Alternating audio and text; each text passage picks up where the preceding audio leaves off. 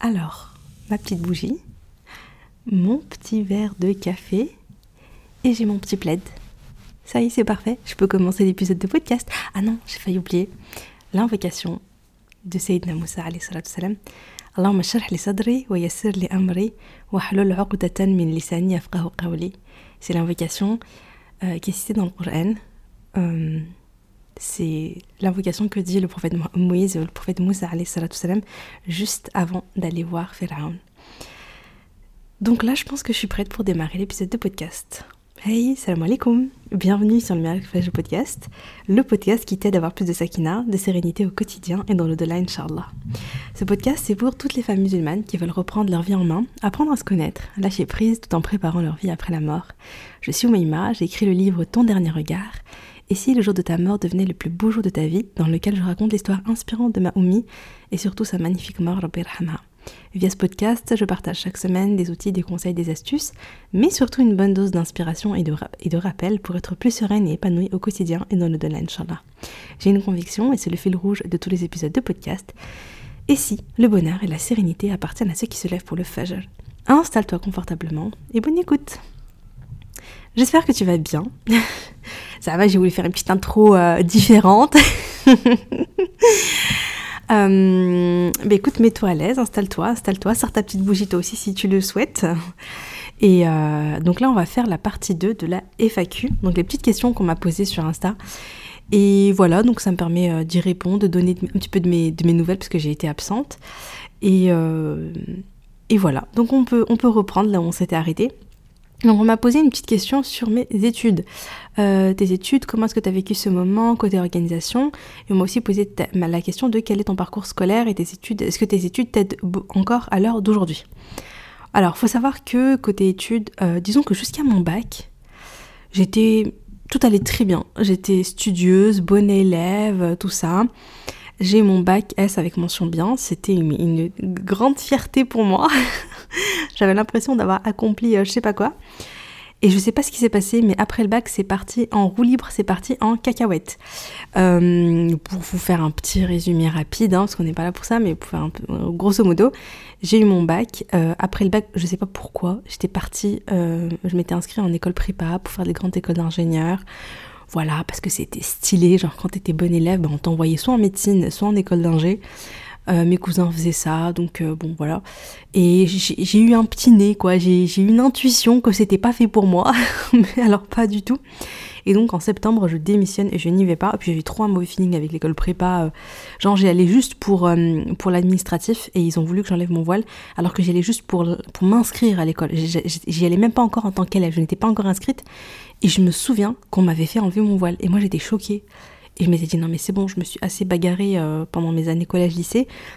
Euh, voilà, j'avais pas envie de remettre les pieds dans un lycée.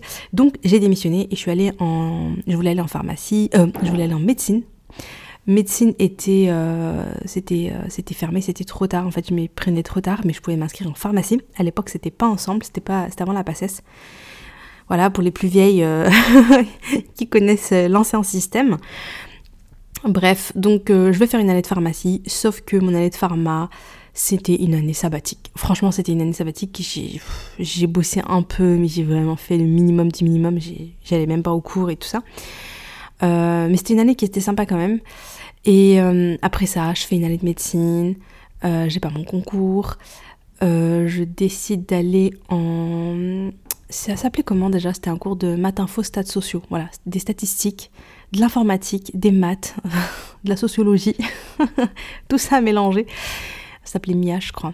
C'était sympa, pareil, c'était une bonne année, j'ai bien réussi, pas de, soucis. Mais en fait, je me disais, mais qu'est-ce que je vais faire là-dedans, quoi? J'ai aucun avenir, en fait. et faire des études pour, pour faire des études, c'était vraiment pas mon délire. Euh, donc euh, je commence à chercher et puis là je découvre le, paramédical, euh, des métiers que je connaissais pas forcément, que je connaissais pas. Je m'intéresse à l'orthopsie, donc voilà, donc je décide de faire une année de prépa au concours paramédicaux pour m'aider à rentrer dans une école d'orthopsie parce que le concours, enfin voilà c'était quand même un peu chaud d'y entrer. voilà, donc je fais cette année-là, je passe au concours dans plusieurs villes, je réussis mon concours à Marseille. Et enfin, euh, enfin, je vais à Marseille en 2013. Euh, j'ai eu mon bac en 2009. Je vais à Marseille en 2013 et je fais mes études là-bas jusqu'en 2016. donc voilà, donc bon, je, je sais pas pourquoi j'ai fait ça, mais voilà, comme ça au moins, si vous posiez la question aussi, vous savez. J'ai beaucoup galéré, hein, honnêtement. Après, alhamdoulilah, j'ai eu mon, voilà, une fois que j'ai eu mon concours, ça y est, j'étais bien, j'ai appris un métier. Euh, c'était vraiment top. Par contre, euh, bah, j'ai jamais vraiment bossé finalement dans mon domaine. Euh, j'ai bossé vraiment un, très, un, court, voilà, un très peu de temps. Et aujourd'hui, honnêtement, je me vois pas du tout remettre les pieds en orthopsie. Après, ça reste un diplôme, voilà, que j'ai sous la main. Et je me dis, si jamais à un moment donné, je, voilà, je, dois, je, choisis en fait d'arrêter ma petite vie, euh, ma petite vie euh, pleine d'aventures sur le net avec le miracle facial, mon livre tout ça. Bref, supposons qu'un jour je dois tout arrêter euh, et que voilà, je veux gagner ma vie, je veux être indépendante. ça me tient quand même à cœur hein, d'être l'indépendance financière, c'est-à-dire que être mon propre, enfin avoir des sous de, moi, pas, dépendre que de mon mari, même si mon mari, alhamdoulilah, tu vois, c'est lui qui gère, c'est bah, en islam c'est le mari en fait qui a la responsabilité du foyer, donc c'est lui qui gère euh, les dépenses du foyer, etc. La femme, son argent, ça lui appartient. Après, bien évidemment, elle aide son mari, c'est en plus, elle est récompensée pour ça, mais ce n'est pas du tout sa responsabilité à elle. Et euh, voilà, donc moi personnellement, je, je vois pas, euh, enfin comment dire, je suis pas obligée de, travailler, j'ai pas, ça, voilà, repose pas sur moi, c'est pas du tout ma responsabilité, c'est pas un truc qui m'empêche de dormir la nuit, hein. mais j'aime bien avoir quand même mon petit truc à moi. Et, euh, je pense que si je devais arrêter en fait tout, ce que je fais aujourd'hui sur le net, euh, mes projets, etc., etc., bah, je pense que à ce moment-là, peut-être que je me remets, je me reformerai en orthopsie et j'ouvrirai un cabinet là-dedans. Euh, voilà, j'ouvrirai un cabinet, je pourrais, voilà, je pourrais me lancer dedans. Ça me sert toujours à ça. En fait, c'est une espèce de, sécurité. Ça, voilà, ça, ça, apporte une petite sécurité, mais en vrai, franchement, non, je me vois pas là-dedans. Je me vois écrire des livres, tout ça, tout ça. Inch'Allah. Euh, voilà. Ah oui, sinon, on va parler à l'organisation. J'étais très très mal organisée. J'étais le genre de fille euh, qui bossait quand même pas la dernière dernière minute. En plus, j'étais en médecine, donc en médecine, t'apprends à bosser tout le temps, tout le temps, tout le temps. Hein, donc, je bossais pas la dernière minute, mais je bossais, quand même un peu la dernière minute, je dirais. Euh, j'avais des très mauvaises méthodes de travail quand j'y repense. Je me rappelle, par exemple, en médecine, c'était une catastrophe. On bossait du matin au soir, du lundi au dimanche. Et quand j'ai du matin au soir, c'est genre de 8h, 8h30, jusqu'à la fermeture de la BU vers 21h30, 22h. mais c'était la folie et ça ne servait à rien parce que je bossais pas euh, de manière efficace. Euh, voilà. Moi, je sais qu'aujourd'hui, si je devais reprendre mes études, je ferais les choses complètement différemment. Et si jamais vous êtes étudiante, ou bien vous avez des filles qui sont étudiantes, des enfants qui sont étudiants, etc., euh, franchement, moi, je vous invite à suivre Studies. Donc, la sœur Samira de Studies, voilà, qui apprend comment travailler de manière efficace, de manière efficiente, ne pas brasser de l'air, mais vraiment avoir des techniques comme le mind mapping, enfin il y a plein plein de, techniques aujourd'hui pour apprendre euh, mais de manière intelligente. Voilà, moi j'apprenais mais comme un bourrin. Après, du coup, j'y arrivais, hein, mais, euh, mais bon, voilà, je pense qu'il y a de meilleures manières euh, d'étudier. Voilà, donc bon, voilà, c'était la petite parenthèse sur, mes études. On m'a demandé, est-ce que tu es née en même temps que la naissance de ta première fille? Genre, est-ce que tu es devenue maman? Est-ce que tu es née maman en même temps que la naissance de ta première fille? Oui, et encore. Euh, franchement, euh, moi je me suis sentie maman à, la naissance de la deuxième. c'est là où je me suis dit, ok, je suis vraiment maman. D'ailleurs, c'est pour ça que j'ai envie de publier mon livre parce que je pense que c'est le deuxième livre où je vais me dire, ok, je suis vraiment autrice. Tant que c'est pas fait, je suis encore là dans le doute. Euh, moi, je pense qu'on devient mère de manière progressive. On apprend. C'est très dur au début d'être maman. Enfin, tu sais, ça se fait d'un coup, subhanallah, d'un instant à l'autre, bébé. Et là, ça y est, tu deviens mère. Euh, mais c'est dur en fait de, vraiment de... En fait d'un côté c'est inné, dans le sens où t'as ton bébé, il y a plein d'amour, il y a... T'as subhanallah cette nouveau, ce nouveau stress dans ta vie de oh, mon bébé, mon bébé, tu vois. Et en même temps, euh, ben, en même temps, euh, il y a plein de choses que tu sais pas et, et, voilà, et tu apprends, tu apprends, tu apprends sur le tas. Et ça, je trouve que c'est pas évident. Et ça, c'est bien quand t'as ta propre mère qui est là pour t'accompagner dans cette phase de transition de ta vie, c'est trop bien. C'est vrai que moi, j'avais pas ma maman, donc c'était dur. Euh, mais, euh, mais j'ai une belle-mère qui, est, qui a un amour. Euh, la maman de mon mari, c'est, je la considère un peu comme ma deuxième maman. Trop, trop, trop gentille, très présente et tout. Vraiment, qu'Allah la préserve, je, l'aime énormément. Et, et, voilà, donc elle, voilà, elle est vraiment présente et tout. Mais. Donc voilà, je pense qu'on devient maman de manière progressive après la naissance de notre premier bébé. Comment fais-tu pour avancer, pour rêver avec des enfants en bas âge que tu dois garder tout le temps? Comme je comprends cette question. j'ai vécu ça en 2019. Alors, là maintenant c'est un peu différent parce que pour ma deuxième, euh, voilà, j'ai pris une nounou. J'ai pris assez quand elle a eu un an, un an et demi, je crois. Je sais plus quand est-ce que j'ai commencé. Voilà, c'est une personne de confiance, c'est une amie de la famille, elle est pas loin de chez moi, elle est juste à côté. Voilà, je m'arrangeais avec elle. Alhamdoulilah, ça se passe très très très très bien. Voilà, euh, voilà, voilà. Donc c'est une personne de confiance. En plus, elle garde aussi mes autres nièces. Donc en fait, c'est un peu la famille. Donc c'est tranquille, c'est top. Alhamdoulilah. Mais euh, pour ma première, euh, quand j'ai lancé en 2019 le MFR, etc. Bah non, j'avais pas de, j'avais pas de nounou. Et pourtant, et j'avais pourtant beaucoup, beaucoup, beaucoup de, de, de travail. J'avais plein de trucs à faire et tout. ben je vais, je vais te dire un truc que j'ai déjà répété, je crois, plein de fois dans l'épisode, mais c'est la contrainte stimule la créativité. Vraiment, euh, quand tu es dans la galère, je te jure, tu trouves plein de solutions que tu n'aurais jamais osé faire si tu n'étais pas dans cette galère. Moi, je me rappelle vraiment, euh, je, je, je, grattais auprès de mes proches, auprès de mes amis, auprès de mes sœurs. Si une personne me disait Oh, ça fait longtemps, c'est pas vu et tout, ça serait bien qu'on prenne un café, j'étais là Ah ouais, moi aussi, ça me ferait super plaisir. Mais je t'explique la condition. tu dois garder ma fille pendant une heure, une heure et demie. Et euh, voilà, pendant que moi je taffe à fond. Et après, t'inquiète, on prend un petit café, on s'éclate. et, euh, et, franchement, franchement, les gens, ils sont gentils, ils disent oui. Hein. Donc, euh, c'est trop marrant parce que j'ai fait ça à plusieurs de mes copines qui voulaient me, visiter. À chaque fois, c'était ok, ok, ça marche, mais vas-y, tu peux me la garder et tout pendant une heure, une heure et demie. Moi, soit j'enregistrais des podcasts, soit j'ai. Enfin, bref, soit je brainstormais, soit. Enfin, je bossais, j'avançais, j'avançais, j'avançais. Donc, voilà, donc j'ai fait ça à plusieurs reprises. J'allais à la médiathèque. Je disais à ma pote, allez, viens, on se retrouve à la médiathèque. Tu gardes ma fille avec voilà tu lui lis des livres euh, tu fais la nounou et, et, pendant ce temps moi je bossais je carburais comme une folle et, et voilà ça a marché bien je faisais avec mes sœurs et tout donc euh, voilà, il y a moyen. Euh, je bossais aussi beaucoup pendant les siestes. Je bossais également euh, la nuit, tu vois, donc je les mettais au lit. enfin, je mettais ma fille, en avait qu'une à l'époque, donc je la mettais au lit. Et tout de suite après, j'allais bosser, j'allais enregistrer des épisodes et tout, parce que je dis des épisodes parce qu'en fait à l'époque c'était le programme MFR et, et, il était constitué, le contenu c'était des, des, épisodes de podcast. Donc donc voilà, donc j'étais, j'ai réussi, alhamdoulilah. Donc euh, c'est vraiment que tu peux trouver du temps. Tu peux demander pendant à ta belle-mère de te les garder un petit peu ou, à ta maman. Tu peux euh, travailler donc pendant les siestes, tu peux travailler le soir, tu peux travailler le matin. Euh, voilà, moi j'ai écrit mon livre après ma routine Fajr et avant que ma fille se réveille. C'était vraiment le, petit créneau là comme ça entre, entre le Fajr et le moment où elle se lève. Euh, et, et, comme ça, j'ai pu euh, bien avancer. Et après, j'écrivais aussi un petit peu dans la journée quand euh, j'y arrivais. Mais en général, c'était plutôt le matin. Donc voilà, donc mine de rien, tu peux. Et je vais te dire aussi un truc.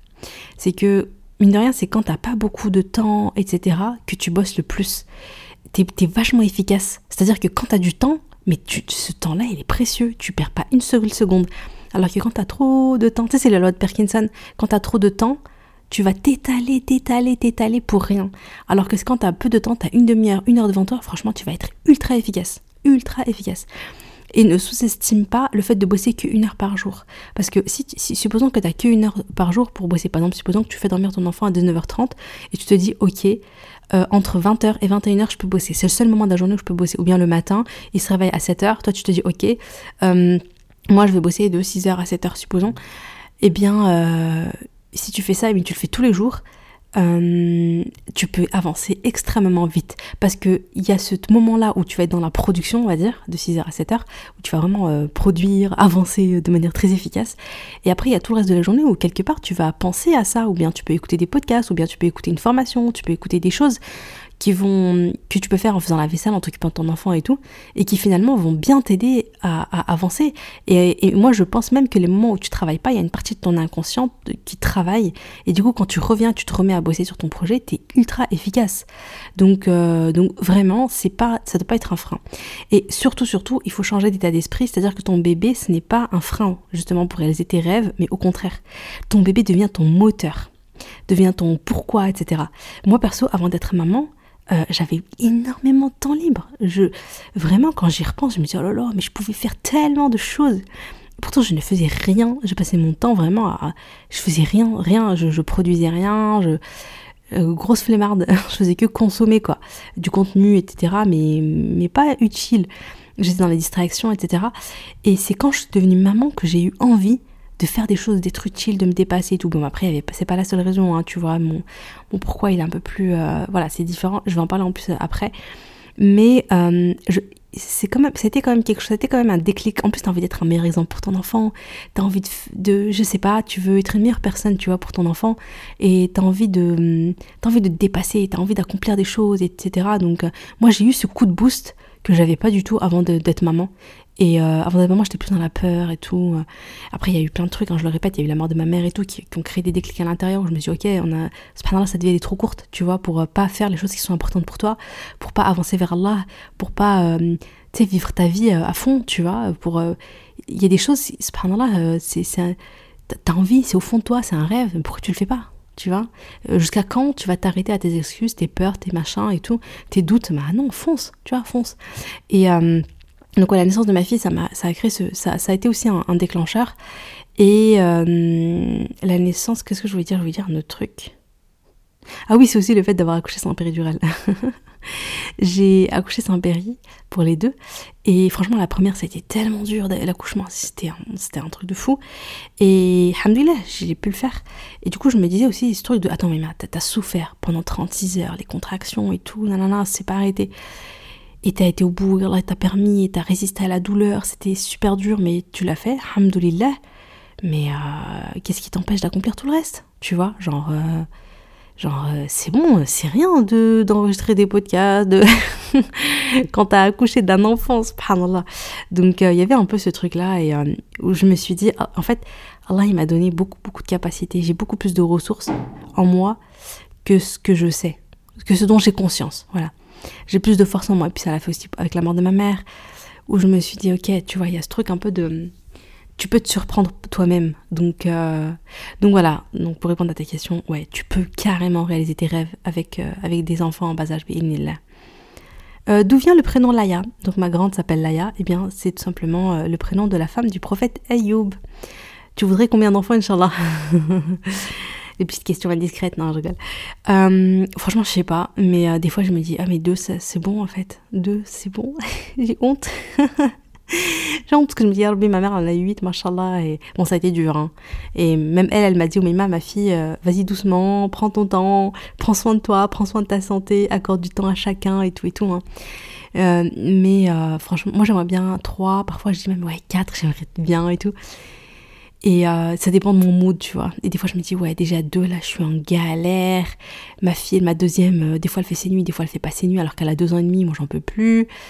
Et je me dis, ouais, je crois, je crois que c'est bon, là. J'ai eu ma dose. je regarde.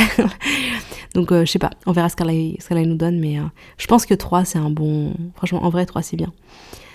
Est-ce que tu arrives à être assidu toute l'année et avec la même énergie niveau spiritualité? Mais alors, pas du tout Mais non. Euh, alors, la spiritualité, ta foi, quoi, la foi, elle fluctue. Il y a toujours des moments où elle monte, des moments où elle baisse, des moments où elle monte, des moments où elle baisse.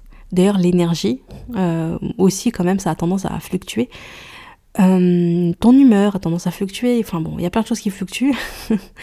c'est comme les saisons. Non, ce que je veux dire, c'est que il y a des moments où c'est particulièrement élevé. Je pense pendant le mois de Ramadan, Là, j'ai été en Umrah. Je sortirai, je sais pas quand, mais il y a un épisode un jour qui sortira sur euh, mes petites leçons, ce que j'ai retenu de ce, voyage extraordinaire. Bien évidemment, tu vis des expériences dans la vie, par exemple la mort de ma mère. C'est des moments où j'ai senti un, un, pic de foi, mais voilà, vraiment, vraiment incroyable quoi. Avec euh, avec la certitude en Allah, avec euh, des, des prières euh, voilà incroyables, lecture du Coran avec méditation incroyable, adkar incroyable, dua incroyable, enfin vraiment des choses où ton cœur il est vivant, il est connecté à Allah, il est vraiment t'as l'impression, tu vois, je sais pas comment expliquer mais subhanallah, voilà, iman, tu goûtes à la douceur de la foi, tu vis des expériences exceptionnelles. Et puis il y a des moments où euh, où tu rames quoi, où voilà, où ma foi elle baisse, je traîne des pieds, euh, peut-être aussi un peu une lassitude, euh, je sais pas. Et voilà, ma foi elle baisse. Par contre, ce que j'ai constaté par rapport à l'époque de avant, je pense à l'adolescence et tout, euh, c'est que même si elle baisse, bah, elle baisse pas trop, tu vois. C'est-à-dire que, euh, Aujourd'hui, j'essaie de faire en sorte que, comment dire, d'avoir des garde-fous hein, dans mon quotidien, c'est-à-dire des, habitudes, euh, des habitudes, euh, voilà, euh, d'adoration qui vont, qui vont faire que c'est une habitude, c'est là, c'est ancré, c'est au quotidien, pour que même si ma foi elle baisse, ben, je m'accroche à ça, tu vois. Quand ma foi elle baisse, je m'accroche à ça. Je, je suis pas en train de lâcher. Tu vois, c'est ça, je dirais que c'est ça le plus important, ne pas lâcher en attendant que le, souffle revient, l'énergie revient, la motivation revienne.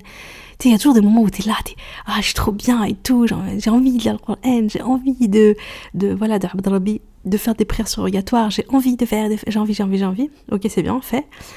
Mais quand ça retombe, quand ça s'essouffle, ben, il faut pas tout lâcher. Et c'est là où c'est hyper important de de s'accrocher, de, de, continuer, de, de, persévérer, même si, euh, c'est là où ça demande aussi un petit peu de discipline, un petit peu de jihad nefs, et surtout, euh, si tu as bien ancré tes routines, ben, ben, c'est naturel quand même de le faire. C'est-à-dire que euh, c'est pas un, c'est pas un trop grand effort de le faire, parce que l'habitude, elle est là, elle est là, tu vois. Euh, voilà. Du coup, vu les habitudes que j'ai mis en place, ce que je constate, c'est que quand ça baisse, ça baisse. Hein. Je peux pas dire que ça baisse pas. Ah non. Non, non. Enfin, moi, le, je pense que le plus haut degré que j'ai ressenti, je pense que c'était à la mort de ma mère et en bras. Mais euh, surtout à la mort de ma mère. Euh, franchement, si j'y avais gardé ce niveau de foi, oh là là là là, mais, oh, quelle femme je serais mais j'aimerais enfin voilà je j'aurais été enfin c'était ouf en fait vraiment je j'aimerais trop hein j'aimerais trop retrouver ce niveau de, de foi parce que euh, je sais pas comment expliquer mais tu vois la vie c'est comme si euh, c'est souvent cette idée je crois que j'ai déjà donné cet exemple t'es dans le brouillard non pas dans le brouillard t'es myope t'es myope et tu vois rien tu vois tu tu, vois des formes et des couleurs, quoi. T'as une forte myopie, tu vois rien. Et là, tout d'un coup, on te met des, des, lunettes de vue, à, tu vois, qui te correspondent et tout. Et là, tout d'un coup, t'as l'impression que, oh, ça y est, en fait, tu, te rends compte que tout ce que tu voyais avant, c'était pas, c'était pas ça la vraie vie, c'était pas ça la réalité. Et là, enfin, tu vois la vérité. Enfin, tu vois la réalité. Tu t'es émerveillé, t'es choqué, t'es là, waouh, mais c'est une dinguerie, en fait. Mais c'est incroyable, c'est ça la vraie vie, mais c'est fou, c'est magique, c'est beau, c'est, c'est impressionnant. Ah ouais, donc c'est ça la réalité, tout est clair, tout est net, tout est... Euh, et le truc, c'est que moi, j'avais l'impression au moment de la mort de ma mère, c'est ça, c'est on m'a mis des lunettes de vue et j'ai tout vu. J'étais là en mode waouh, ok, ok, c'est ça la réalité, c'est ça le bon, c'est ça le, le faux, c'est ça, voilà, c'est ça, la rahmat c'est ça, ok, ok, t'as eu, oh, tu sais, j'étais là, j'étais comme ça, j'étais ah ouais, la mort c'est ça en fait, ah ouais, enfin c'était incroyable. Et, euh, et ouais, non, j'ai perdu. Là, je suis dans le brouillard, hein, on va pas se mentir. Hein. Mais, euh, mais bon, le, je pense que le but de la vie, c'est de se rapprocher, c'est de faire des efforts, c'est de mettre en place les bonnes habitudes. C'est que même quand ta foi elle baisse, eh ben tu, tu reviens là et tu fais les doigts. Je crois pas que je crois pas qu'il faut que toute ta vie c'est même pas comment dire je pense que c'est même pas c'est pas possible de toute ta vie tous les jours tu as une foi incroyable tu auras toujours des moments où tu auras, des, pics vers le haut et il y aura toujours des moments où ça va baisser mais ce qu'il faut c'est faire en sorte que ça baisse pas trop et que quand ça baisse, tu lâches pas tout. Il y a une différence entre, ok, ma foi, elle est basse, je sens qu'aujourd'hui mon cœur, il est, tu vois, voilà, il est, il est, tu sais, genre je fais la prière, mais je suis déconcentrée, j'arrive pas à me concentrer, euh, j'ai pas l'envie, euh, j'ai pas, je fais mes adkar, mon esprit va ailleurs, je le fais pas avec le cœur, je le fais sans émotion, je fais les doigts, mais je suis pas connectée, enfin j'ai l'impression de faire les choses machinalement mais c'est pas grave. Si c'est comme, enfin c'est pas que c'est pas grave, mais quand c'est comme ça, accroche-toi, accroche-toi, fais, continue, continue à faire les doigts, continue à faire le décret, continue à voir ton Coran, continue à faire tes prières, continue à demander à Allah qui t'augmente la foi. Et puis là, ça va revenir et Allah il va te mettre les causes, etc. Après bien sûr, il y a d'autres causes. Tu vois, il faut être actif dans son, dans le fait d'augmenter sa foi dès qu'on se rend compte que ça baisse. Faut pas se laisser, hein, faut pas se laisser comme ça dépérir pendant trop longtemps. Mais euh, mais voilà, je sais plus ce que je dis, j'ai un peu perdu le fil de ma pensée. Mais ce que je veux dire, c'est, donc, je reviens à cette idée d'être actif, avec donc les doigts, le repentir, faire de la zaquette, euh, lire des livres spirituels, lire la vie du prophète, renouveler son intention, écouter des podcasts dignes. Également, c'est euh, moi ce que je fais. Ce qui m'aide beaucoup quand même, c'est d'avoir des engagements. Quand j'ai du mal à être constante dans quelque chose, la meilleure manière pour moi, c'est d'avoir des engagements. Par exemple, ok, j'ai du mal à avoir une foi élevée tout le temps. Je vais m'engager, par exemple, à avoir des. Je vais, je m'inscrire à des cours, je, je, vais assister à des assises, halakat, des, des assises spirituelles, etc. Et je vais faire ça. Euh, je vais faire ça euh, régulièrement. En fait, je me suis engagée, donc je dois, je dois y être toute l'année. Donc voilà, par exemple, moi, cette année, je suis des cours. Je suis des cours sur la foi et le bon comportement. Bah, c'est tous les samedis. Euh, voilà, c'est à telle heure. Ok, donc j'y vais. Même si j'ai pas envie des fois, je suis un peu fatiguée, j'ai un peu machin. Ma fille, elle, mes filles, elles sont encore avec moi, elles dorment pas, c'est la galère et tout. C'est pas grave, j'y vais. Et ce que je constate, c'est que je suis les cours et tout. Des fois, quand j'y vais, je suis pas hyper motivée. Enfin, je suis pas là, je suis pas à fond dans mon, je suis pas dans, je suis pas à fond quoi. Mais j'assiste au cours et là je suis en mode, oh, je suis émerveillée, c'est trop bien, je prends des notes, ça me fait méditer, ça me tu vois, je me dis waouh et tout. Enfin, je sais pas, ça me fait, ça me fait quelque chose dans ma foi et ça me fait du bien. Et donc voilà, donc finalement d'avoir des engagements comme ça, ou même, du coup, c'est, pour moi c'est un peu des garde-fous. Bien évidemment, dans les, dans les garde-fous, il y a aussi cette, cette routine fajal. Moi j'aime bien le miracle fajal, le miracle aïcha. Avoir une routine fajal, avoir une routine aïcha qui est spirituelle et qui fait que finalement, quoi qu'il arrive, tu te réveilles avec la salat à l'heure, les adkar, al-Qur'an, etc. Tu vois, tu, tu mets en place des petites choses comme ça. Et le soir avant de t'endormir, pareil. Et bien finalement, le fait d'avoir cette routine tous les jours, tous les jours, ben du coup, même, si ta foi elle baisse, ok, ta foi elle a baissé, mais quand même, ce matin, t'as vu, t'as lu un verset quand même qui t'a, tu vois, qui t'a, peut-être ça va te faire méditer après. Ah, quand même, tu t'as fait de l'estirfar et tout. Alhamdoulilah, tu vois, tu continues à avancer. Et je crois que c'est ça, il faut pas prendre ça comme prétexte, ma foi est basse, ok, bah je fais plus rien. Euh, je suis fatiguée, bah ok, bah je fais plus rien. J'ai plus l'envie, le cœur n'est pas connecté, ah bah ok, bah je, je lâche tout, je fais plus rien. Non, continue à faire jusqu'à ce que ça revienne. On fait pas en fonction de la motivation. La motivation, elle monte, elle descend, la foi, elle monte, elle descend. Ok, mais on fait quand même, jusqu'à ce que ça revienne. Euh, voilà, j'espère que ça répond à la question. des fois, je m'étale, mais c'est parce que je me dis oui, c'est intéressant quand même, ça va intéresser, ça va intéresser du monde, je pense. Bonjour, comment arrives-tu à rester constante dans ta routine, tes actes d'adoration, tes projets? J'ai mis les questions ensemble parce que pour moi elles se, ressemblent. Ben, moi à la base, franchement, je suis pas du tout quelqu'un de constante, hein, il faut le savoir. Moi, je suis pas quelqu'un. Euh, je suis pas quelqu'un. Il y, a des gens qui sont très routiniers. Mon mari, il est comme ça d'ailleurs, je suis trop admirative. Et je pense qu'il m'a beaucoup aidé hein, également à me construire des routines, à une certaine stabilité, etc. Mon mari, je crois, c'est une des personnes les plus routinières que je connaisse. il m'inspire énormément de ce côté-là. Moi, je suis pas du tout à la base, hein, vraiment. Et euh, j'ai tendance à commencer à, fond, motivée, déterminée, ta, ta, ta, je vais tout changer dans ma vie. je suis comme ça. Et après, petit à petit, tout doucement, boum, boum, boum, j'abandonne tout. J'abandonne, j'abandonne, je lâche petit à petit jusqu'à ce que jusqu'à j'ai tout lâché. Et, euh, et, en fait, je dois apprendre à changer ça ou à dealer avec ça. C'est-à-dire que. Hum, donc, moi, je suis quelqu'un finalement qui préfère les sprints au marathon je peux donner beaucoup d'efforts en peu de temps, je préfère donner beaucoup d'efforts en peu de temps que un peu d'efforts tous les jours. Mais pour, le côté, on va dire, pour les projets pro, ça me dérange pas. Euh, par exemple, pendant pour les podcasts, en vrai, je préfère largement me faire un marathon. Genre, pendant le ramadan dernier, je m'étais dit un podcast par jour pendant 30 jours. Bah, je préfère me donner un challenge comme ça, plutôt que de me dire un par semaine toute l'année. Et euh, c'est pour ça que je les batch, les podcasts. J'ai tendance à les, à les batcher. Euh, voilà, après, c'est aussi, une, aussi une méthode d'organisation, hein. c'est aussi une espèce d'astuce comme ça et qui est, qui est, pas mal, tu vois, qui est bien. Comme pour la cuisine, tu fais ton batch cooking le dimanche, c'est tranquille la semaine. Euh. Enfin voilà, c'est une, manière de faire. Donc ça fonctionne pour les projets pro, j'ai tendance quand même à, faire ça. Euh, j'essaie de fonctionner comme ça en étant focus, intensif sur une chose à la fois, donner beaucoup d'efforts, puis après hop, je peux lâcher un peu et reprendre sur autre chose. Je crois qu'il y a que la bulle de sérénité où j'essaye d'être constante. Je suis pas tout le temps constante, mais bon, j'essaye de l'être. Euh, voilà. Mais par contre, pour la vie personnelle, donc pour les habitudes, de, pour les, pour, voilà, pour, pour le côté perso, non, ça marche pas ça. Tu peux pas, ça, ça, ça, ne fonctionne pas les sprints. Ce qui fonctionne, ce sont les marathons. C'est de faire un peu d'effort tous les jours. C'est la constance, même si tu fais peu.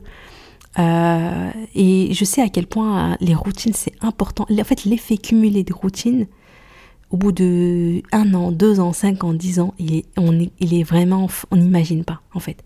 C'est-à-dire que l'effort aujourd'hui que minimum auquel, auquel tu ne donnes pas d'importance, cumulé avec d'autres petits efforts minimes, fois multiplié par euh, les mois, les, les, années qui passent, le résultat il est extraordinaire. Le résultat il peut être vraiment vraiment incroyable.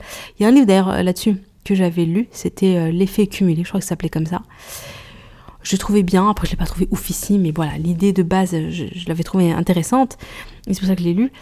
Donc euh, effectivement, donc euh, voilà, donc je sais qu'au début c'est très dur de mettre en place et hum, c'est très dur. Moi, ce que j'essaie de faire, c'est en fait quand tu comprends comment fonctionne une habitude, ça c'est un truc dont je parlais euh, dans, ouais, dans, la, dans, la, dans la deuxième version du programme MFR, c'est comment fonctionne une habitude avec le système de récompense, avec euh, voilà, il y a un déclencheur, je fais mon rituel toujours de la même manière et à la fin je me donne une récompense. Ça, ça va permettre de l'ancrer plus facilement dans le cerveau, le faire rentrer plus facilement dans le cerveau. Donc ça, ça, une fois que tu comprends le concept, tu te dis ok, ben je vais être, je vais être maligne dans la mise en place de mon habitude. Par exemple, je vais m'offrir une récompense juste après. Euh, euh, l'effort que j'essaie de mettre en place, je vais essayer de d'être très comment dire, euh, de, le faire toujours de la même manière pour que, ça, pour que mon cerveau, mon inconscient, il l'intègre plus facilement, etc. Donc j'essaie de mettre en place ça, j'essaie de mettre en place un tracker. Euh, et puis j'essaie de, si possible, de, de, comment dire, d'avoir un engagement qui fait que je peux pas lâcher. Par exemple, euh, surtout quand c'est un effort vraiment qui me demande, enfin surtout quand ça me demande beaucoup beaucoup d'efforts. je sais par exemple que le le sport. Moi de base je suis pas sportive. Alors j'aime pas le sport, genre collège, lycée et tout. Malheureusement, j'étais la fille qui détestait les séances de sport. Genre moi, ma moyenne baissait à cause du sport quoi. j'avais des très bonnes notes et en sport, j'avais un 12. Euh, voilà, j'étais j'étais moyenne, mais c'était pas moyenne non, j'étais nulle. Le prof il mettait 12 parce que j'étais gentille je crois.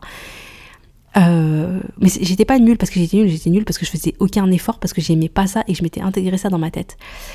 Après, ça a changé un peu plus tard, quand je me suis rendu compte qu'en fait le sport c'était important pour être en bonne santé, pour être en bonne forme, pour être bien. Et j'ai commencé à en faire, je me suis lancé des défis encore une fois, hein, genre le fameux euh, sprint au lieu du marathon. Je sais que j'avais fait le Top Body Challenge pendant trois mois intensifs, euh, et j'ai tenu le coup. Mais après, euh, quand j'ai terminé ça, j'ai lâché. Euh, enfin voilà, je crois que j'avais laissé que la marche rapide. Il y a eu des fois des petits trucs comme ça où j'arrive à garder la marche rapide ou pendant une longue période, mais en général j'ai tendance à lâcher. Bref, là je reprends le sport cette année, depuis septembre. Euh, bah, j'ai entre guillemets les engagements que j'ai faits. Moi j'ai compris que me dire toute seule je vais, mettre au sport toute seule de manière sérieuse, euh, bah, ça marchait pas sur le long terme. Donc, euh, donc voilà, donc je me suis inscrite à, des cours, des cours de boxe.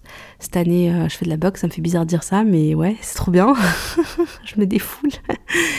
ça me rappelle, j'ai vu une sœur, elle m'a trouvé, elle était à fond, mais genre, genre déchaînée quoi. Et, euh, et je lui fais la remarque et elle me dit, je pense à mon mari. Alors je sais pas ce qu'il a fait son mari, mais Bref, ça permet d'extérioriser, ça fait du bien, j'avoue, c'est trop trop bien. Et à côté, je prends aussi des cours de renforcement musculaire. Euh, voilà, et ça me fait énormément de bien. Mais là, vous voyez, je suis obligée de prendre des cours parce que sinon, je vais pas le faire. Malgré toute ma bonne volonté, en plus, c'est même pas que je vais pas le faire, c'est que je vais peut-être le faire mal aussi. Et ça, ça me frustre. Quand tu prends du temps à faire un truc et à la fin, t'as pas les. Tu sais, c'est pas. Tu, tu le fais pas bien, quoi. Tu fais pas les bons mouvements, t'as pas les, la bonne posture et tout et tout.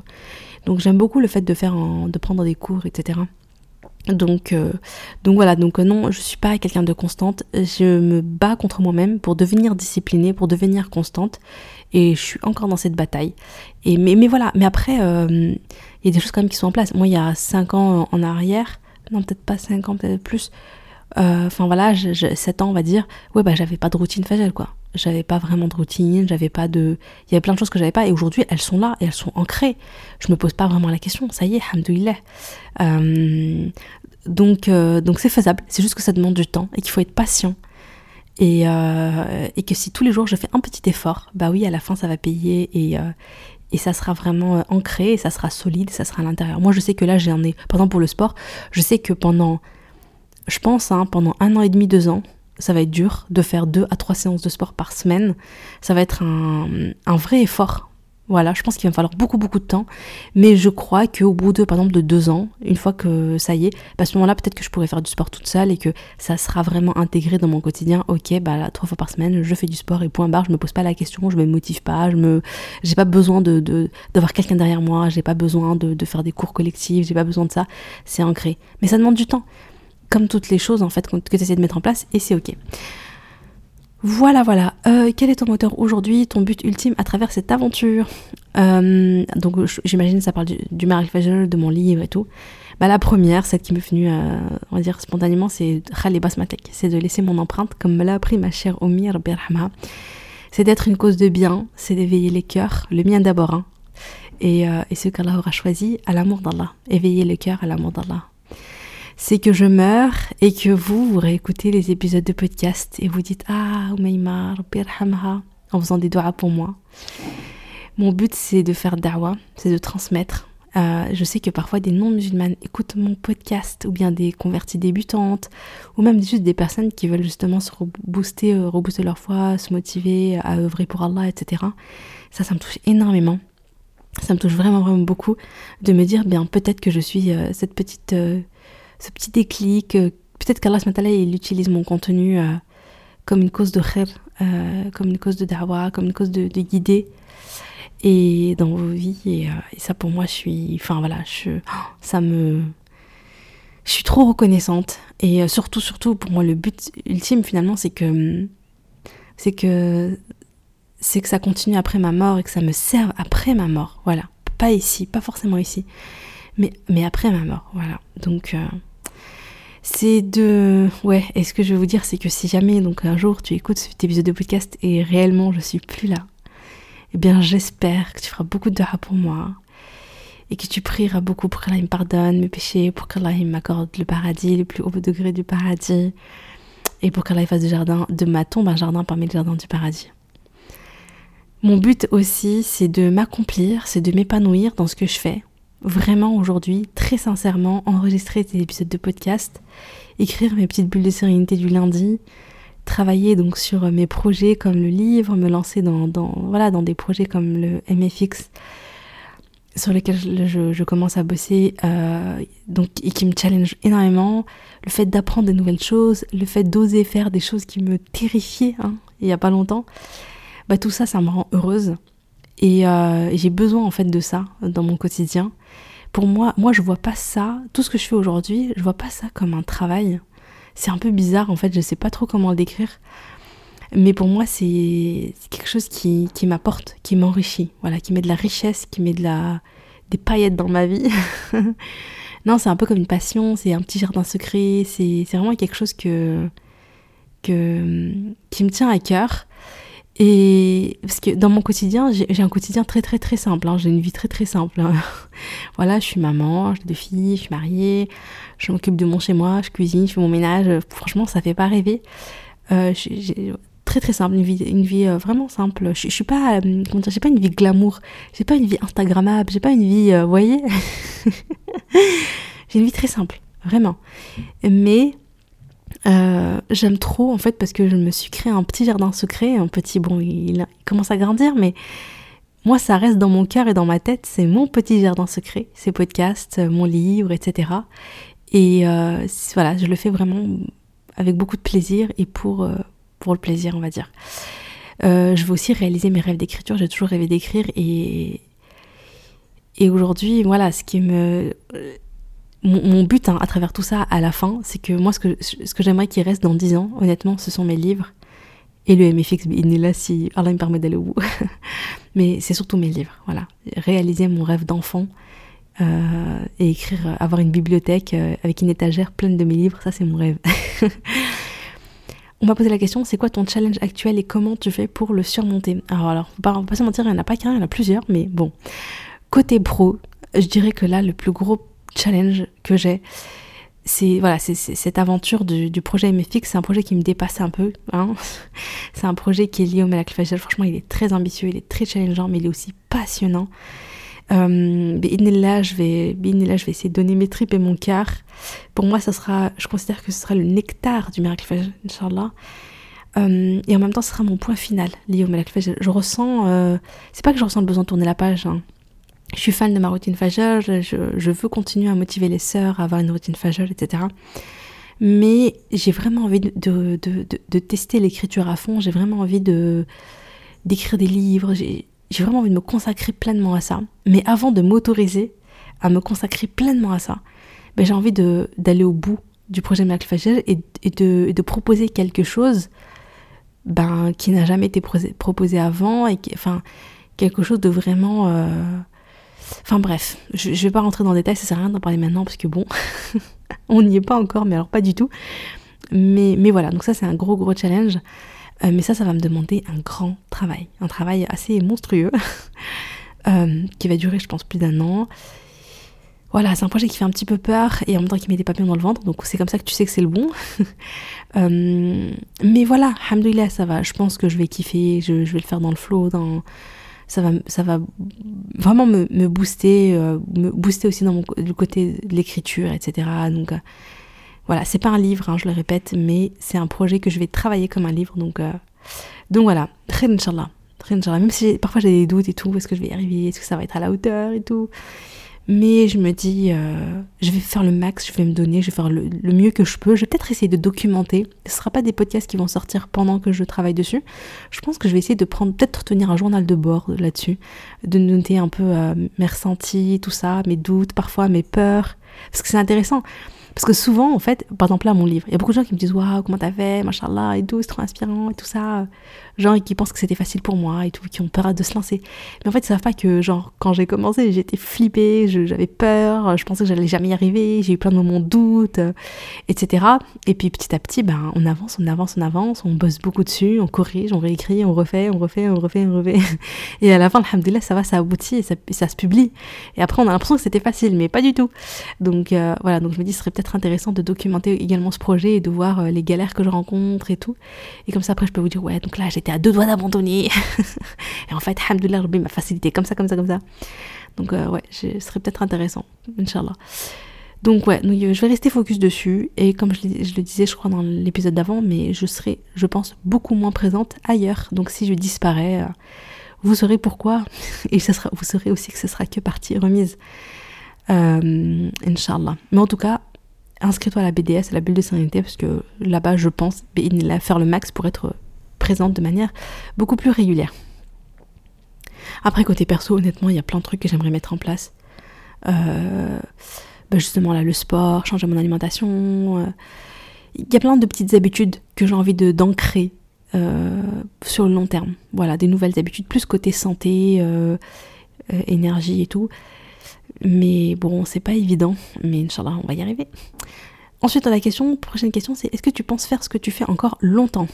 Eh bien, pour l'instant, oui. je me vois pas arrêter, franchement.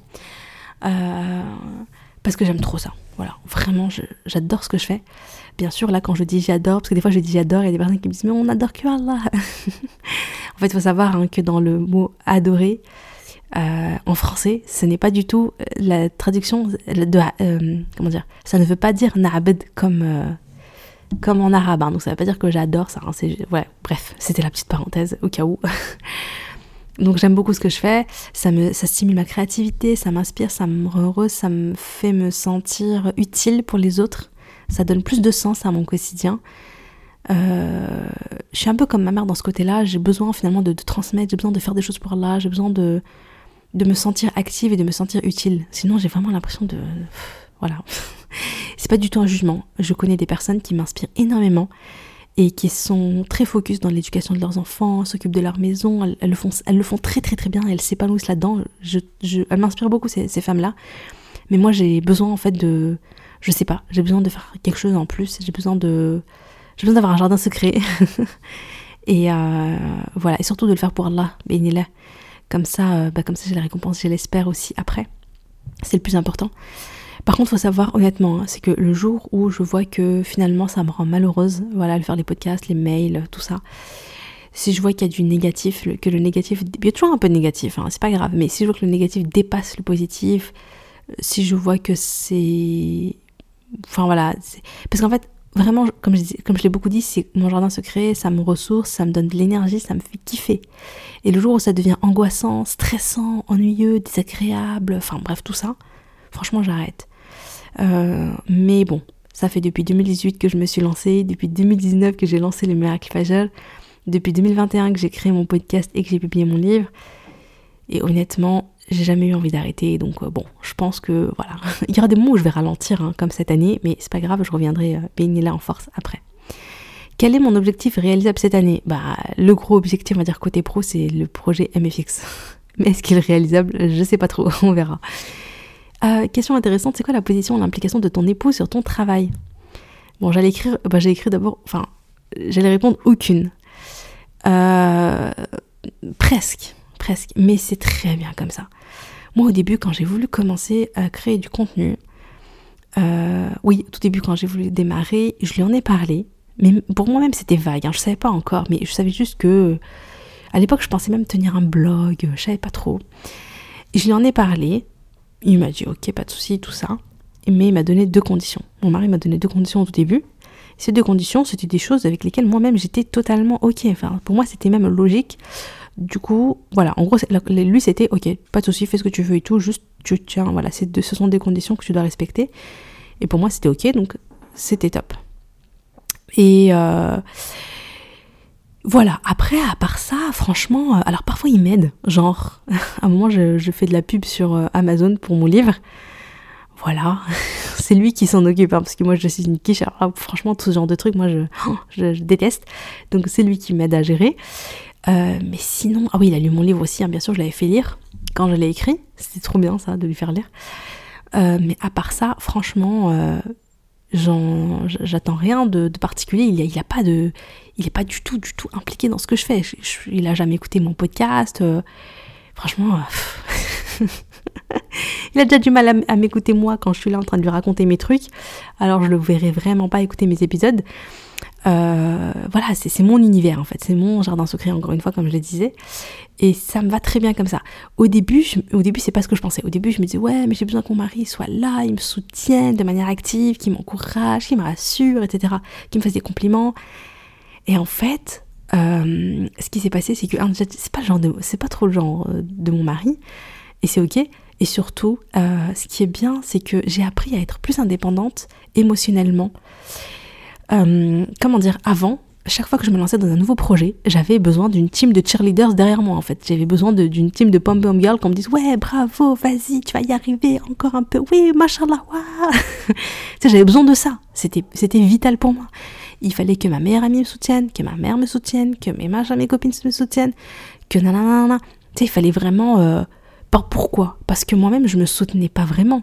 Je croyais pas en mes capacités que Allah m'a données j'avais tout le temps tout le temps des doutes sur moi je me disais ouais mais tu vois quelque part c'est comme si je pensais que j'étais nulle que j'étais pas capable que j'étais pas à la hauteur que j'y arriverais jamais que j'avais pas assez de compétences que je méritais pas que nanani que nana donc euh, je me descendais et donc j'avais absolument besoin que les gens à l'extérieur me rassurent, me, réconfortent, me motivent, me poussent. Et si jamais mes personnes proches me, ne croyaient pas mon projet ou me disaient franchement laisse tomber ou machin, oulala, c'était très très dur d'aller à l'encontre. Et en fait, ce qui s'est passé, c'est que le, le euh, tout ce que j'ai fait là, finalement, je l'ai fait de moi-même, par moi-même, grâce à Allah, et, hum, j'ai appris à me soutenir, j'ai appris à m'encourager, j'ai appris, appris à être là pour moi, j'ai appris à me rassurer quand j'avais peur. Bien sûr, des fois, je me suis fait accompagner, etc. Voilà, j'ai pris trois, je dirais que j'ai pris trois gros coachings. Et euh, chaque fois, c'était pour des gros projets. Le premier, c'était pour le programme MFR. Le deuxième, c'était pour euh, donc j'en parle en plus, donc le premier j'en parle dans mon livre, le deuxième c'était pour mon livre. J'ai pris un, accompagnement sur un an, c'était un gros investissement. Et, euh, là le troisième c'est pour le MFX. je l'ai pris cet été, c'était un gros accompagnement aussi. Euh, voilà, on a tout mis à plat, etc., etc. On va dire mes rêves liés au MFR, au Miracle donc voilà, donc ok, je, je prends un accompagnement quand j'en ai besoin, mais c'est parce que c'est quelque chose de nouveau, je connais pas le chemin, je connais pas, voilà, et j'ai besoin que quelqu'un m'aide dans le comment, quelqu'un m'aide à, voilà. Euh, mais j'ai plus ce besoin émotionnel, qu'on soit toujours là à me valoriser, à m'encourager, etc., etc. Et ça, quelque part, c'est, je remercie mon mari pour ça, parce que en fait, c'est comme s'il me faisait confiance, c'est comme si voilà, il, me considère comme quelqu'un qui peut réussir là par elle-même, qui est responsable d'elle-même, qui gère ses projets toute seule. Pas besoin en fait de d'être derrière moi. Je sais pas comment expliquer. Euh, je sais pas comment expliquer, mais mon mari m'a donné l'espace finalement de déployer mes ailes, m'a donné l'espace de faire les choses à ma manière. Et après, je pense lui, il met pas son nez dedans aussi parce que ça le stresserait trop. On est tellement différents, on fonctionne tellement de manière différente que lui, euh, enfin, voilà, c'est pas. Euh, comme je disais, jamais il irait écouter mes podcasts. C'est pas un truc qui va lui parler. C'est pas un truc, euh, je sais pas comment expliquer. Il est plus cartésien, il est plus, euh, voilà. Et c'est ok, ça me va très bien. Et euh, voilà, donc c'est mon petit univers encore une fois. Et moi, je, kiffe. C'est mon jardin secret, comme je le répète. Et, je kiffe ça. Je, vraiment, je, je, kiffe faire solo, faire comme j'ai envie. En fait, c'est un univers où je suis totalement libre. Je fais ce que je veux, quand je veux, si je veux. Mais c'est vraiment un kiff, quoi. Franchement, c'est vraiment un kiff. J'ai beaucoup, de liberté dedans. Euh. Bien évidemment, en fait, je fais les choses en fonction de mes valeurs. Bien évidemment, je fais pas n'importe quoi. Enfin, voilà, vois, mon but, c'est c'est d'obtenir bien la satisfaction de là à travers ce que je fais, mais c'est aussi de m'épanouir et de kiffer, quoi. Et comme je l'ai dit encore une fois, le jour où je m'épanouis plus, où je kiffe plus, où j'ai pas ce truc où ah j'ai des papillons dans le ventre quand je le fais, ah ça m'éclate de le faire, ah c'est trop bien, je passe un bon moment et tout. Franchement, le jour où c'est plus comme ça, j'arrêterai. Voilà, je, me forcerai absolument pas, c'est pas. J'arrêterai, mais c'est pas pour demain. Et Inch'Allah, qu'Allah fasse en sorte que tout se passe pour le mieux. Comme ça, je serai toujours là. Euh, quelle est ta routine fajr mensuelle? C'est une question euh, menstruelle, par exemple. Pardon. c'est pendant mes menstrues, du coup. Alors, j'ai un épisode de podcast là-dessus qui est bien long, qui explique, voilà, qui, est super mince. Je l'ai pas, je, je sais plus c'est quel épisode. Regarde, je crois que c'est dans les épisodes numéro 60 et quelques. Non, non, non, non. J'ai des bêtises. C'est bien avant. C'est bien avant. Je sais plus. Mais euh, voilà. Il y a, un super épisode là-dessus. Euh, moi en ce moment, c'est la routine faciale menstruelle de la flemme, la vérité.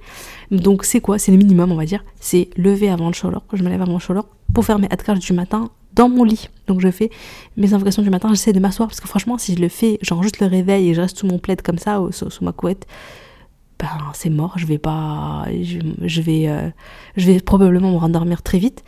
Donc juste tu t'assois, tu mets une petite, voilà, je m'assois, ma petite bougie, je fais mes adcards du matin, je les lis dans la citadelle, voilà. Et euh, parfois, si j'ai pas trop la flemme, je sors me préparer une petite tisane. et mais voilà, mais, mais c'est tout quoi. Ou bien je vais peut-être écouter un petit podcast et tout, mais Ouais, en général, je fais ça. Après, j'ai envie de me rendormir, je me rendors. Euh. Je me prends pas trop la tête. Mais il y a eu des moments où vraiment, il y a, des moments où je plus prendre le temps. Je vais me dire, ok, j'ai envie d'écrire, ok, j'ai envie de faire de la cohérence cardiaque, ok, j'ai envie de faire des étirements, je vais sortir de mon lit, je vais faire des petites choses et tout, puis après, je vais rester réveillée. Mais franchement, des fois, euh, juste je fais ça, je me rendors et je me dis, c'est pas grave, j'ai fait un peu l'essentiel. Euh, voilà, voilà, c'est pas. En ce moment, c'est ça, voilà, pour tout vous dire on m'a posé la question c'est quoi les qualités d'une amie selon toi? Hmm. Alors, une amie. Sujet un peu sensible pour moi, mais voilà. Euh, d'abord, pour moi, une amie, c'est une personne qui, qui tu peux avoir confiance, qui répète pas tes secrets. Tu peux pas, peux pas te confier à une personne, tu sais qu'après, tes, secrets les plus intimes, elle va les confier à d'autres personnes. C'est pas possible, en fait. Pour moi, en tout cas. La bienveillance. C'est important que tu puisses. Euh, qu'elle soit pas forcément dans le jugement ou la critique facile tout le temps, mais que bien sûr, si besoin, elle te le dise. Faut pas non plus qu'elle se taise en disant oui, mais je peux rien dire, je suis son amie, donc je vais rien dire, je la vois faire, je la vois partir en roue libre, et je lui dis rien parce que j'ai peur qu'elle qu'elle pense euh, que je suis dans le jugement ou que je la critique ou quoi que ce soit. Non, tu dis les choses, mais tu le dis de la bonne manière, au bon moment, avec gentillesse et bonté. Quand tu le fais avec amour, ça se ressent. Et quand tu le fais dans le mode jugement critique, ah nanana, mais je sais pas, tu vois, oh là là, mais franchement, t'as vu comment t'es devenu et tout, avec un petit regard méprisant, ça passe pas du tout, ok? Donc on dit les choses, mais on dit avec beaucoup beaucoup de douceur, de gentillesse, avec un petit cadeau, avec un petit moment tête à tête, avec un voilà, jamais dans l'humiliation, jamais devant les autres, jamais dans jamais avec dans la méchanceté, dans je sais pas. Non, faut vraiment le faire avec de l'amour quoi, de dire c'est ma meilleure amie, je l'aime, c'est comme ma sœur, je vais lui faire un conseil avec amour, je vais donner un conseil avec amour. Donc vraiment c'est cette rahma, c'est cette bienveillance. Donc elle te fait le rappel avec rahma, elle te fait aimer Allah quand tu avec elle. Euh, elle te rappelle, elle, quand c'est l'heure de la prière, elle te rappelle que c'est l'heure de la prière, elle te motive à faire le bien, etc. Donc euh, voilà, et si jamais t'es avec une personne qui est le contraire, fuis. En fait, franchement, je sais pas comment expliquer, mais des fois t'es es avec des personnes et subhanallah, euh, ouais, elle te, je sais pas, tu, tu te sens proche d'Allah quand t'es avec elle. Ces personnes-là, vraiment, passe ton temps avec, tu vois. Il y a des personnes où, au contraire, tu dis, ouais, j'étais bien et tout, je suis restée avec eux, ma foi, elle a baissé, je me suis sentie mal à l'aise je me suis vue faire des choses que je ne fais pas d'habitude, des choses négatives, par exemple dans la médisance. Je suis pas quelqu'un qui fait de la médisance, mais quand je suis avec elle, on est tout le temps là en train de gossip sur les autres. Ah non, tu vois, tu fuis. Euh, ou bien, euh, voilà, euh, quand je suis avec elle, je me retrouve à faire des péchés que je faisais pas avant, ou je sais pas quoi. Voilà, ça, faut s'éloigner, tu vois. Tu coupes pas, hein, mais tu t'éloignes. Tu, tu, c'est pas avec, c'est pas ces personnes-là avec qui tu es proche, avec qui tu passes le plus de temps. Tu vois, ça, ces personnes-là, c'est salam alaikum, ah, alaikum salam. voilà, c'est très bien comme ça. Voilà. Parce qu'en fait, je vais dire, je vais dire la vérité. Hein. Surtout si c'est un groupe, c'est très dur de te dire, je vais leur faire le rappel. Par exemple, la médisance. Bien, c'est mieux de le faire. Si tu peux le faire, fais-le. Tu peux le faire hein, en mode un peu, entre guillemets, challenge et tout. Ouais, les filles, quand on se retrouve, j'ai remarqué, franchement, on a quand même une mauvaise habitude, c'est qu'on a tendance ou bien tu peux même, pour que ça passe encore mieux, tu peux même dire toi, les filles, j'ai remarqué un truc, c'est qu'en ce moment, je fais beaucoup de médisance. Je me rends compte que, je sais pas, quand on se retrouve et tout, moi, je vous raconte souvent euh, l'autre, euh, ce qui s'est passé, je vous raconte les trucs, etc. Mais, mais j'ai honte, je me sens mal, vraiment, j'aimerais qu'elle me pardonne, je veux plus refaire ce péché, etc. Est-ce que vous pouvez m'aider? Quand on se réunit euh, chaque fois qu'on se met à parler de, à chaque fois que vous m'entendez parler de un tel, un tel, un tel, ben vous m'arrêtez. Vous me dites, euh, oui ma, euh, et tout, franchement non, fais pas ça, etc. Euh, viens, on va parler d'autre chose, viens faire un rappel, viens, je sais pas. Bon ouais, bon, c'est une astuce, enfin c'est une astuce, c'est un petit conseil, ça peut être une manière de faire. Donc essaye un petit peu de, faire des petits rappels comme ça. Le problème c'est que si c'est un groupe qui est important et que c'est des habitudes qui sont ancrées, ça devient très dur parce que finalement on suit le groupe, tu vois. Et il y, a des péchés que t'as pas envie de faire, t'as pas envie d'assumer après, le jour du jugement dernier. Donc vaut mieux s'éloigner un peu, s'écarter du groupe, plutôt que, euh, que de rembarquer, etc. Bref, euh, les qualités d'une amie, donc c'est donc euh, tu te sens bien avec elle, quand tu la retrouves, ça te fait du bien et tu rentres chez toi, t'es apaisé. Pour moi, une amitié, ça doit te ressourcer. Surtout, franchement, on va dire les choses, surtout quand t'es maman. Tu sais, quand tu te maries, quand t'es maman, t'as déjà assez de problèmes dans ta vie, en fait. T'es déjà assez stressé, t'as déjà assez de charge mentale. Tu dois déjà gérer l'éducation, gérer ton foyer, gérer ceci, gérer cela. Franchement, c'est pas évident. Si t'es une adulte, franchement, les responsabilités d'adulte, je trouve que c'est dur à gérer, vraiment. Pour moi, une amitié, ça doit t'apporter du bonheur et de la sérénité et de la joie. Tu vois, ça doit être léger, ça doit t'apporter, euh, genre t'es stressé, tu parles à ton ami, ah t'es apaisé. Euh, t'es pas bien, machin, allez, elle va être à l'écoute, elle va te donner de l'amour, elle va te donner ce que t'as besoin à ce moment-là. Et toi pareil, tu vas lui donner aussi. Vous partagez un petit café, vous passez un moment cool. Pour moi, l'amitié, ça doit être, ça doit être quelque chose de ressourçant. Si c'est pas le cas, si quand tu repars t'es plus stressé que quand t'es arrivé, si tu te sens, tu sens un mal-être quand tu repars, si tu te sens vidé de, de toute énergie, pour moi c'est un, c'est un, un red flag, comme on dit attention, attention, peut-être qu'il vaut mieux que tu t'éloignes un peu. Tu vois, peut-être que c'est pas les bonnes personnes, peut-être que euh, pour toi en tout cas. pour moi, une amitié saine, enfin, je vais terminer avec ça, c'est qu'une amitié saine, c'est une amitié où tu peux poser tes limites. Tu peux dire non, tu peux dire la vérité. Si tu es dans une amitié où tu dois mentir, où tu n'oses rien dire parce que tu as peur de perdre ton amitié, où tu te sens frustré, où tu as peur tout le temps euh, de, du jugement de ton ami, etc., où tu as l'impression que tu n'as pas le droit d'avoir une opinion qui est différente d'elle, Bon, c'est pas une amitié saine, tu vois, c'est pas une amitié saine. Et euh, voilà, donc une amitié saine, c'est une amitié où tu peux dire non, où tu peux dire les choses sans avoir justifié pendant mille ans, sans, sans que ça en fasse toute une histoire. Euh, voilà, ça, tu, elle respecte ton nom, tu respectes son nom. Voilà, tu lui demandes de l'aide. Euh, enfin voilà, tu demandes de l'aide, elle, elle te dit qu'elle peut pas à ce moment-là. Toi, tu respectes ça, c'est ok, c'est pas grave. Y a pas, on n'en fait pas toute une histoire. elle, pareil, tu vois. Enfin voilà. Euh, il y a aussi une question qu'on m'avait posée, je l'avais pas notée dans, mes, dans, mes, dans ma petite fiche, mais je, vais, la dire, je vais pas y répondre, mais je vais la dire. C'était euh, est-ce que tu es une bonne personne? Est-ce que tu penses que tu es une bonne personne? Cette question, euh, je l'ai même pas notée, hein, finalement, et puis là j'y pense et je me dis, ah bon, je, vais juste donner mon opinion sur ça. Qui suis-je pour répondre à cette question? Tu vois C'est-à-dire que moi je crois que. Je crois même qu'il faut pas répondre à cette question. Ni est-ce que tu es une bonne personne ou est-ce que tu es une mauvaise personne. Je pense qu'il faut pas se ranger, il faut comment dire Rien n'est figé dans rien n'est figé dans la vie. Le, seul qui pourra finalement faire ce jugement, c'est Allah subhanahu En fait, le seul moment où tu peux répondre à cette question, c'est le jour du jugement dernier. C'est quand on va donner ton livre, tu vois. Est-ce qu'on te donne ton livre avec la main droite? Dans ce cas-là, alhamdoulilah, t'es une bonne personne, t'as réussi, tu vas au paradis, tout va bien. Ou est-ce qu'on te donne le livre de la main gauche, voire de la main gauche et de derrière le dos? Et là, tu sais que tu es une mauvaise personne, que tu vas aller en enfer, que tu as raté ta vie, que tout va mal pour toi. Que tu vois, tu as vraiment commis le mal en fait, que tu es vraiment une mauvaise personne. Mais avant ce moment-là, tu peux pas te poser dans une case. Pourquoi? Parce que ni tu peux te dire Ah, c'est bon, ah, aujourd'hui j'ai fait une zaquette, j'ai rendu visite à une personne qui était malade, j'ai fait le bien, j'ai fait le qiyam, ah, je suis une bonne personne, je vais aller au paradis. Mais qui es-tu pour penser ça? C'est pas parce que Allah aujourd'hui t'a permis de faire du bien que ça veut dire que ça va continuer jusqu'au jour de ta mort. Tu vois, tu peux pas savoir. Tous les jours, tous les jours, tu combats ton œuf, tous les jours, tu fais des petits efforts, tous les jours, tu fais des choses, tu mets des choses en place dans ta vie, tous les jours, tu essaies de te rapprocher d'Allah, tous les jours, tu invoques Allah.